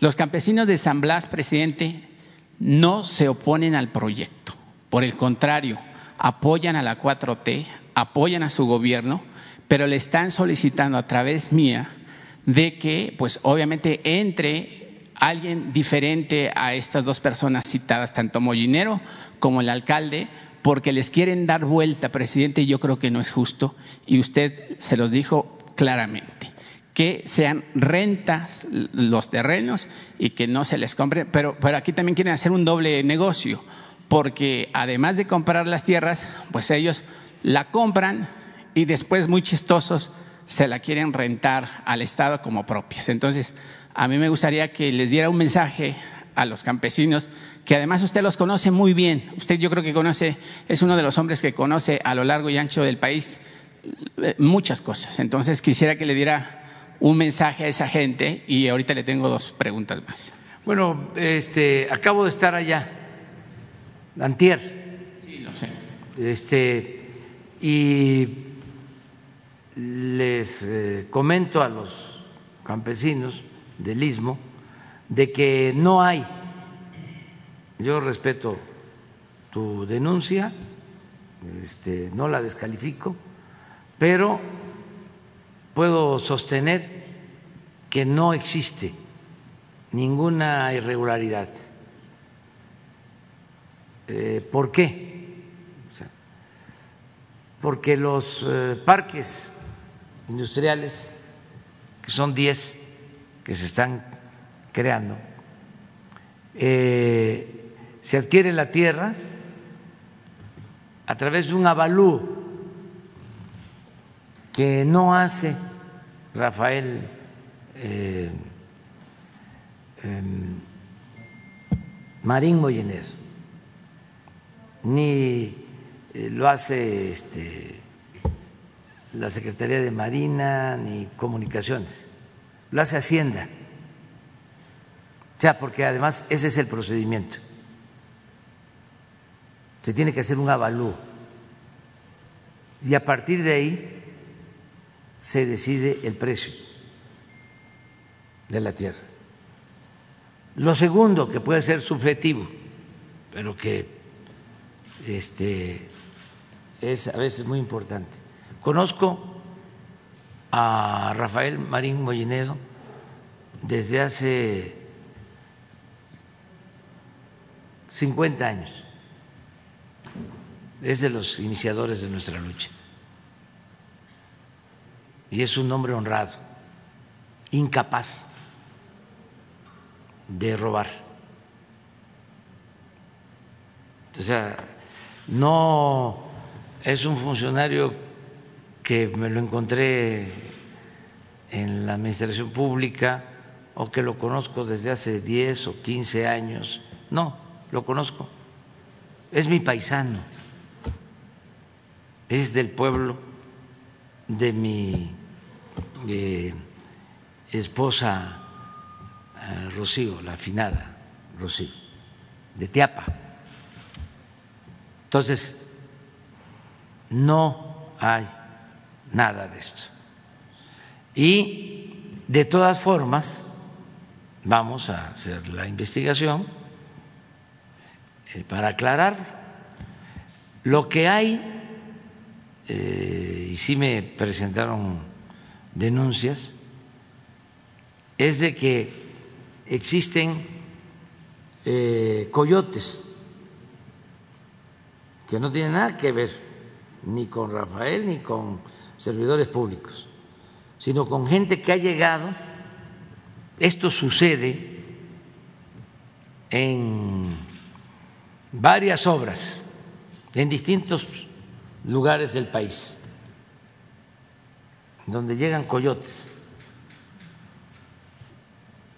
Les puedo poner ejemplos, pero este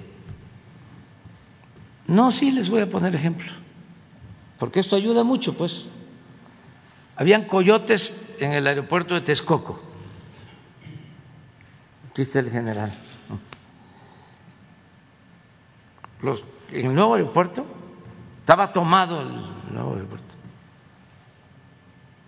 Coyotes que compraban cerros a ejidatarios, porque se necesitaba la piedra para el tesontle, para relleno del lago de Texcoco. Imagínense cuánto. Acabaron con los cerros de ahí. ¿Quién los compraba? El coyote. ¿Quién transportaba el material? El coyote. ¿Quién definía? ¿A qué precio? El coyote. ¿Quién vendía el combustible a los transportistas? El coyote, Huachicol. Lo quisieron hacer exactamente igual con el aeropuerto Felipe Ángeles, nada más que dijimos, se acabó. Ahora tenemos otro asunto. Vamos a hacer justicia a los pueblos yaquis. Ya no salieron también. Abogados, huizacheros, representando a supuestos dueños de las tierras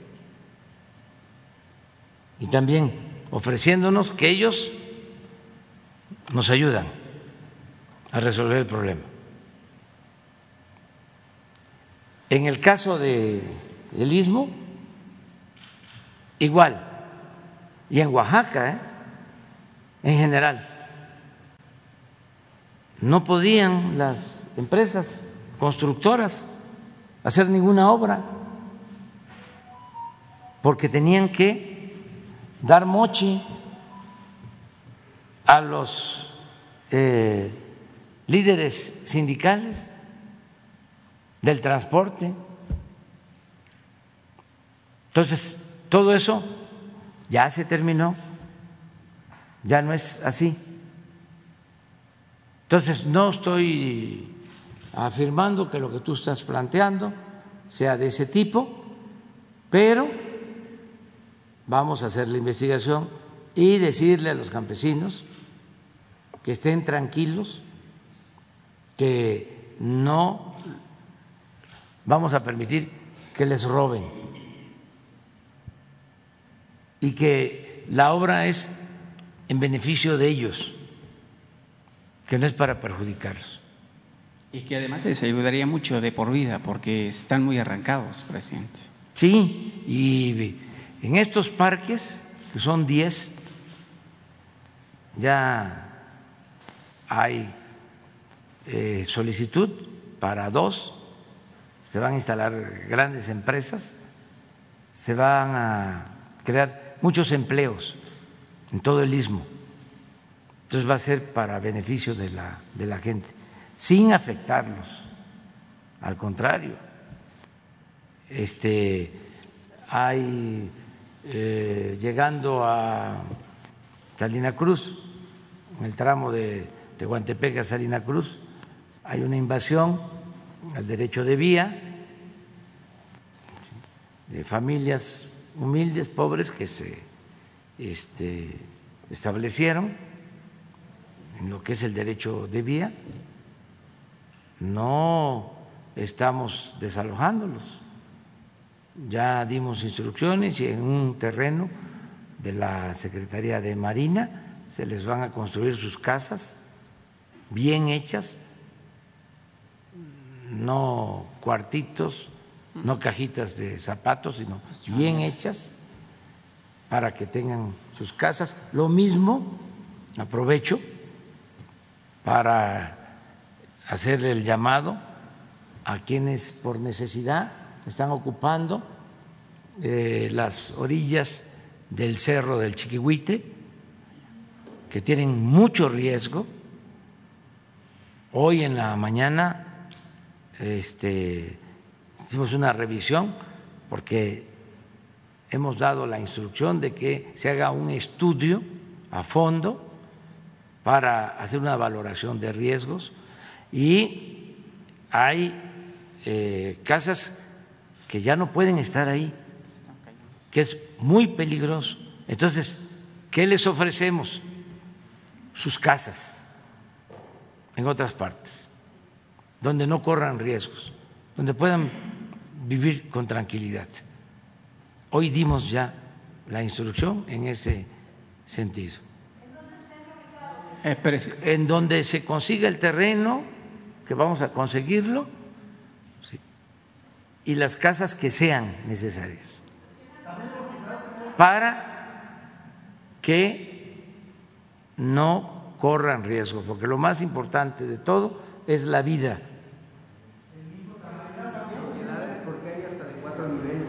Vamos a, ponernos de acuerdo para que tengan casas como ellos eh, lo merecen y lo, lo, requieren y, no van a salir perjudicados, al contrario, para que también tengan este pues eh, el estímulo y que puedan tomar la decisión porque a veces tienen que estar ahí corriendo los riesgos porque no tienen otra forma, no tienen a dónde ir. Todo lo que se requiera, se está terminando el estudio, ya se dio la instrucción para tener los terrenos y las casas. Y eh. así en todos los casos. Eh, aprovecho también dar un saludo y al mismo tiempo un llamamiento a los que ya desde hace mucho tiempo están tomando las vías en Michoacán. Son muy poquitos. Es una provocación. ¿Por qué no vienen aquí con Leti? Porque están perjudicando a muchas personas tienen detenidos trenes, eh, es el transporte de combustóleo que se utiliza para la generación de la energía eléctrica. ¿A quién perjudican? Al pueblo. Entonces, solo por intereses políticos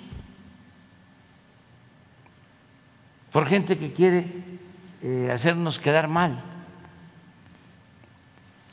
porque lo que quisieran es que diéramos la orden de desalojarlos. Para que este, tengan la bandera de que somos represores. Entonces los llamo manera respetuosa a que vengan, que este que desalojen las, las vías y que sus demandas justas van a ser atendidas, porque el gobierno que represento está para eso, para hacer justicia. Si se trata de este, un chantaje, no. Pero si se trata de que es que no les han pagado su sueldo. Y este eh, lo demuestran, ya. Casi les digo que vengan a cobrar.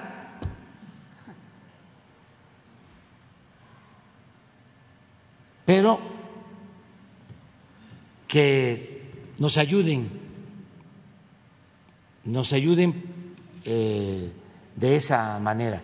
El gobierno está abierto al diálogo, eh, no, no se perjudica a nadie, la vez pasada lo dije y lo repito ahora, hay gobiernos que dan y hay gobiernos que quitan. Este es un gobierno que da. Sí, presidente, una segunda pregunta, si me lo permite. Eh, las obras que le mencioné y que todo el mundo conoce, pues obviamente darán un desarrollo para no solamente para este sexenio, sino para venideras generaciones. Sin embargo, a casi dos años y medio de que pues concluya prácticamente su administración, porque ya los cuatro o cinco meses de la final de su sexenio, pues muchos se irán a la campaña de Marcelo o a la de Claudia, según sea quien sea el candidato. En ese sentido, presidente, le quedan dos pendientes desde mi punto de vista importantísimos que le falta cumplir su gobierno. El combate a la corrupción, que todavía permea en medios mandos y sobre todo en las alcaldías y en los gobiernos de los estados. Eh, su gobierno, usted lo ha dicho aquí, no quedará fijo o no pasará a la historia si no se combate la corrupción, de, eh, como las escaleras de arriba a abajo, pero también hay que barrer, barrerlas de en medio porque algunas se quedan ahí sucias. Y también, obviamente, la seguridad del país. Si no pacificamos el país, presidente, ninguna de estas obras van a servir porque si no hay paz, pues obviamente no vamos a estar tranquilos. Sobre ese tema, presidente, sobre la corrupción, eh, perdone que yo le insista sobre el tema del ISTE. Es una institución que tiene más de 60 años al servicio de la patria. Le presta atención médica a más de 80-90% de los profesores que ofrecen o que imparten clases en este país. Y que usted además defiende mucho a los maestros, porque son, pues, digamos, los segundos padres de los alumnos, de los educandos que asisten a las instituciones. Presidente, el Sindicato Nacional Auténtico y Democrático de los Trabajadores del ISTE le vuelven a preguntar sobre la denuncia que aquí se realizó con relación a las autoridades del ISTE, en específico del general James Pedro Lohan, director normativo de Administración y Finanzas.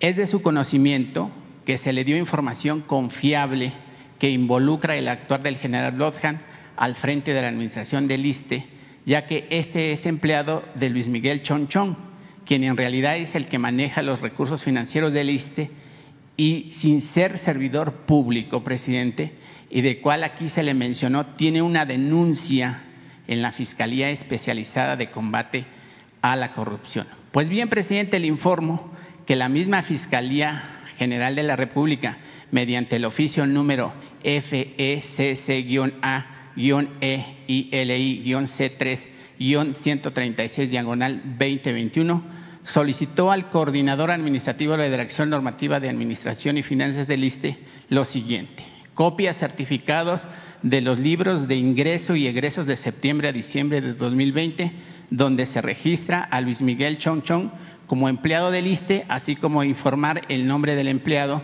que autorizó el ingreso de Chong Chong al instituto. Esta solicitud se realizó con fecha 6 de julio del presente año y hoy hasta este momento no se ha proporcionado información al respecto y, al contrario, dicho expediente de la denuncia por obra de magia, pues desapareció y Luis Miguel Chonchón sigue dirigiendo y actuando en el ISTE para su beneficio personal. Continuando con el tema de la administración del general Lojan en el ISTE y Heriberto Romero Peralta, secretario técnico y presidente de la Comisión de Vigilancia de este instituto mediante el oficio número STCB diagonal 068 diagonal 2021 ha exhibido de cuerpo completo las faltas gravísimas en contra de los trabajadores cometidos por el general Lohan y de una manera histórica se solicita su inhabilitación por violentar los derechos de los trabajadores. Presidente, en resumen, lo que le están pidiendo estos trabajadores de este sindicato, que ni siquiera es un sindicato de, antaño, un sindicato que surgió en su administración. Lo que ellos están pidiendo pues es que venga el director del ISTE, que comparezca el general y que especifique pues qué está pasando, porque si usted está combatiendo la corrupción y dice que la, eh, la vida pública de México tiene que ser más pública y que aquí usted no ni siquiera mete las manos, ni siquiera por su familia, pues entonces que vengan estos funcionarios y que expliquen a México qué está pasando, porque al final del día, pues el dinero de las arcas públicas es mi dinero, es su dinero y el resto de los mexicanos. ¿Qué podemos hacer en ese sentido, presidente, si ya hay una investigación, si, si se está denunciando? ¿Qué es lo que está pasando ahí? Bueno, te contesto, mira, en general, sobre los dos desafíos, el combate a la corrupción y el garantizar la paz y la tranquilidad, ahora sí que recojo el guante. Es decir, vamos a seguir combatiendo la corrupción. Eh, ya no se permite la corrupción en el gobierno, de arriba para abajo.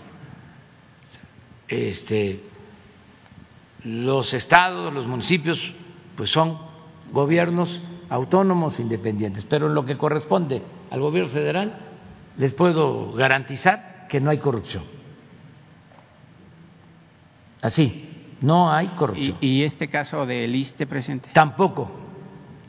pero primero vamos con lo de la corrupción.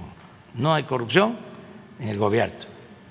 Y vamos a seguir este, limpiando por completo. Eh, les diría que es un compromiso que tiene que ver con mis convicciones. Lo segundo es pacificar, estamos avanzando, y también vamos a garantizar la paz y la tranquilidad en el país. Estoy muy consciente. Y acerca del problema específico del ISTE, fíjate que también en eso no coincidimos, pero así es la democracia, ¿no? No podemos estar pensando igual todos. Este, discrepo de lo que tú sostienes. Porque yo tengo también, así como el caso de Rafael Marín, tengo la mejor opinión del general Lomas. La mejor. Pero no sabía que viniera. Lo considero, permíteme, un hombre íntegro, honesto, recto. Yo lo puse ahí. Claro. ¿Por qué lo puse? A ver. Pues porque tiene confianza en él. Le tengo confianza, pero no solo por eso, sino porque una de las instituciones más saqueadas en la historia del gobierno ha sido el ISTE. Y hay que rescatarlo, presidente, porque está en huesos. Claro. Y en eso estamos. Y es probable, no lo aseguro, porque no tengo pruebas, y no me gusta hablar si no tengo pruebas que los que ahora no quieren al general, que lo mandé a poner orden y a combatir la corrupción, sean los que quieren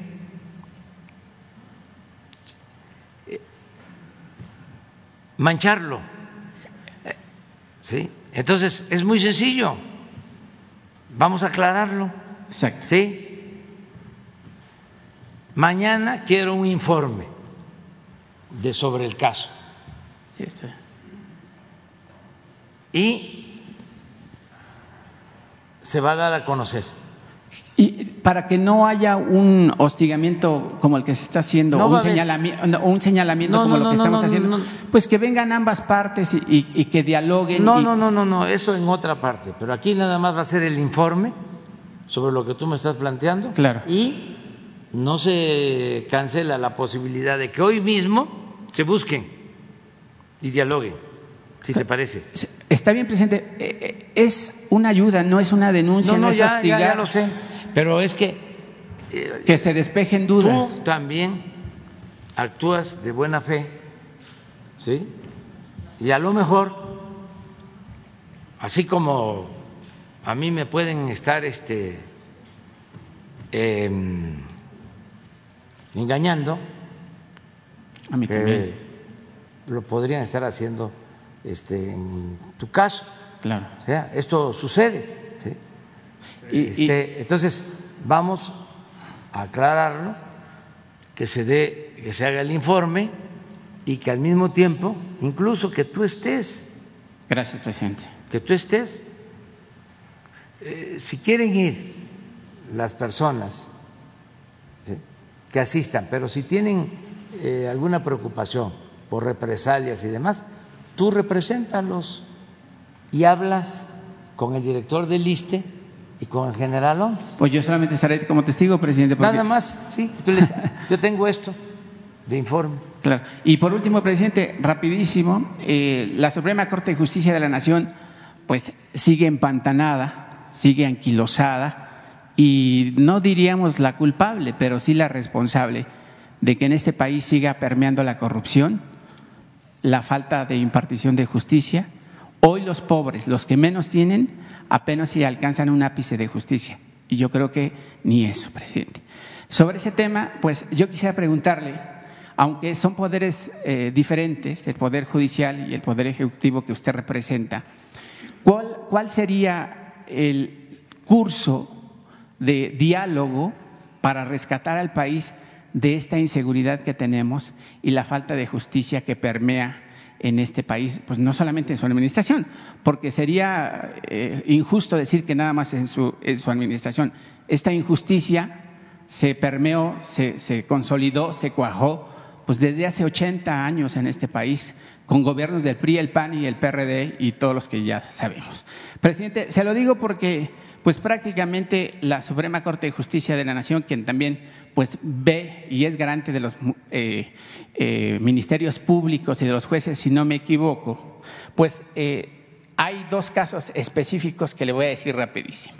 El pasado 3 de junio de este año, la enfermera Perla Brigitte Mendoza fue secuestrada, desaparecida por el doctor Raúl de Jesús Pérez López y por su hermano Raúl Olán quien se encuentra prófugo de la justicia. El doctor Raúl de Jesús está detenido, pero según los padres de esta enfermera, el fiscal Rodrigo Rosal del estado de Zacatecas asegura que no se puede hacer nada para saber dónde se encuentra la chica. En ese sentido también coinciden Marco Antonio Bazán, secretario de Seguridad Pública de Fresnillo, y Cecilia Rodríguez Chávez del Ministerio Público. Presidente, la familia y los padres de Perla Brillet le piden que intervenga o por lo menos que las autoridades correspondientes participen en esa investigación.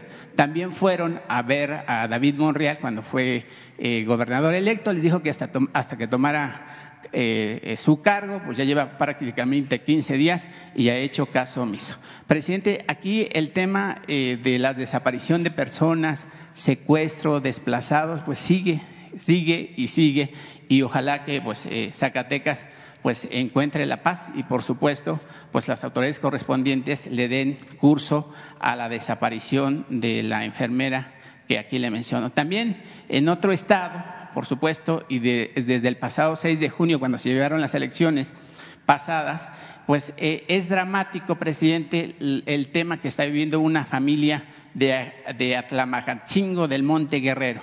Imagínese, presidente, todos los integrantes de la familia se fueron al norte por la pobreza y la falta de oportunidades, salvo su hijo y el padre de esta familia.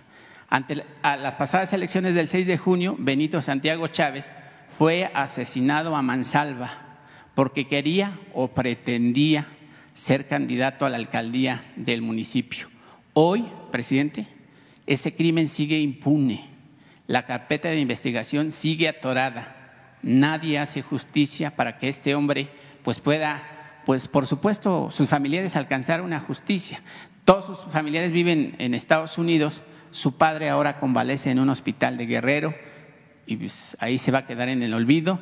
Eh, el, fiscal de ese estado pues dice que no hay una carpeta de investigación y está pidiendo algo absurdo, videos y fotografías. Imagínense si un hombre fue asesinado en Mansalva en el medio del monte, pues los únicos que pueden ser testigos pues, es la flora y la fauna. Presidente, la carpeta de investigación de este asesinato es el 1208-04-406. Presidente, esos son algunos de los miles de problemas que vive este país y es obviamente consecuencia de la falta de impartición de los jueces corruptos, de los jueces maiciados y por supuesto pues el responsable pues es la Suprema Corte. ¿Cómo ir de la mano con esta dependencia que es independiente al Poder Ejecutivo? Hay que seguir luchando por la justicia y no este, claudicar. Hay que luchar todo, todos los días sin claudicar. Sobre estos dos casos, yo le voy a pedir a Leti Ramírez que este, hable con, contigo, que le pases la información y en lo que nosotros podamos ayudar. Vamos a seguir ayudando. Y hay que seguir adelante. Me tengo que ir. A ver, pero quedó pendiente la compañera. Tú también, ¿verdad? ¿No? ¿Tú no? Ustedes dos. Tres y cuatro. Cinco. ¿De acuerdo? Ya. Por favor. Tengo muchísimas cosas. Tengo muchas cosas. Este, eh, muchas cosas. Eh, eh, tenemos bastante, bastante, bastante de trabajo para continuar la transformación del país. mañana están invitados, invitadas a la feria aeroespacial este, en Santa Lucía mm, a las 11 del 11, 12 del, día, mañana. Es algo muy importante. Y este y vamos a, a continuar eh, visitando todas las regiones. Este fin de semana vamos a estar aquí en la Ciudad de México porque eh, tenemos actividad, eh, pero vamos también a recorrer las refinerías que se están modernizando para que no, no nos atrasemos con ese propósito. Eso es lo que básicamente tenemos. Em, nos fue muy bien en la reunión de la CELAC. Eh, estuvieron presidentes, ministros, eh, en un ambiente de mucho respeto hacia México, hacia nuestro país, y nosotros también muy respetuosos de todos los países de América Latina y del Caribe. Y llevamos muy buenas relaciones con todos los países de América Latina, del Caribe, del mundo, eh, desde luego con Canadá, con Estados Unidos, es muy buena la relación y es una política exterior ajustada a los principios constitucionales de no intervención, autodeterminación de los pueblos, solución pacífica a las controversias, cooperación para el desarrollo. En fin, este, vamos muy bien, no tenemos eh, ningún eh, problema con ningún gobierno y llevaban ya mucho tiempo sin reunirse los presidentes de América Latina y del Caribe por la pandemia no se podían hacer reuniones presenciales, pero también por diferencias. Y México es la casa de todos. Y les agradecemos a todos que nos tengan confianza para asistir, este, todos. Algunos este, adversarios nuestros que son nuestros amigos, no nuestros enemigos. No les gusta que invitemos a presidentes, a ministros de ciertas eh, posturas políticas, ideológicas. Nosotros invitamos a todos, a todos. Y somos libres, somos independientes, somos soberanos. No vamos a invitar solo a un grupo o a algunos y a otros no, de ninguna manera. Y más cuando se trata de los países de nuestra América, como decía Martín, porque él decía nuestra América, cuando se refería a los países del Caribe y de América Latina. Nosotros decimos eh, América. Eso de América para los americanos tiene que cambiar y tiene que convertirse en algo así como América es de todas y de todos los americanos.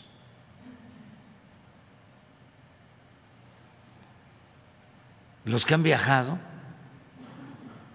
este, a veces se molestan, con razón, porque en otros países, cuando dicen América, están pensando en Estados Unidos de Norteamérica, pero no, América es todo, nuestro gran continente. Es la tierra de Hidalgo, de San Martín, de Bolívar, de Washington. Es la tierra de todos en nuestro continente. Entonces estuvo muy bien la reunión y lo que estamos buscando es precisamente la cooperación para el desarrollo. Lo que se consiguió de ayudarnos mutuamente en todo lo que tiene que ver con la pandemia, las vacunas, el ayudarnos en caso de desastres naturales. Eso fue muy importante. Y también el planteamiento de una integración regional en lo económico. ¿Cómo surge la Comunidad Europea y se convierte en la Unión Europea? cómo se está desarrollando Asia y por qué no América como región económica. Si tenemos un gran potencial en recursos naturales, en creatividad, en fuerza de trabajo, en tecnología, en mercado, porque tenemos una capacidad de consumo superior a la de otros continentes. ¿Por qué no nos integramos? Además, tenemos eh, muy poca distancia de un país a otro. Ahora los fletes son costosísimos eh, en cuanto al costo final de una mercancía. Nosotros estamos en una región, esa es una de las grandes ventajas comparativas que nos da el tratado comercial con Estados Unidos y el Canadá, esta cercanía que tenemos con un mercado muy poderoso en lo económico, en lo comercial. Entonces, estuvo muy bien la reunión, mucho, muy bien. Este, ellos se fueron muy contentos, todos, y eso es lo que podríamos informarles. ¿Cuándo la va a hacer? A finales de esta semana. ¿Fin de semana? Sí. También vamos a tener una reunión con los papás, las mamás de los jóvenes de Ayotzinapa. Este, creo que va a ser el viernes. Pero ya les vamos a dar la gente. ¿Mande? Sobre el operativo que hay en este momento en Calizalillo, la zona minera de Guerrero, ¿qué información tiene? Se va a informar pronto sobre eso, pero sí es cierto, sí hay, este, hay una visita así a la región allá están también invitados. Pero esto lo está encabezando Alejandro Encinas. Abierta.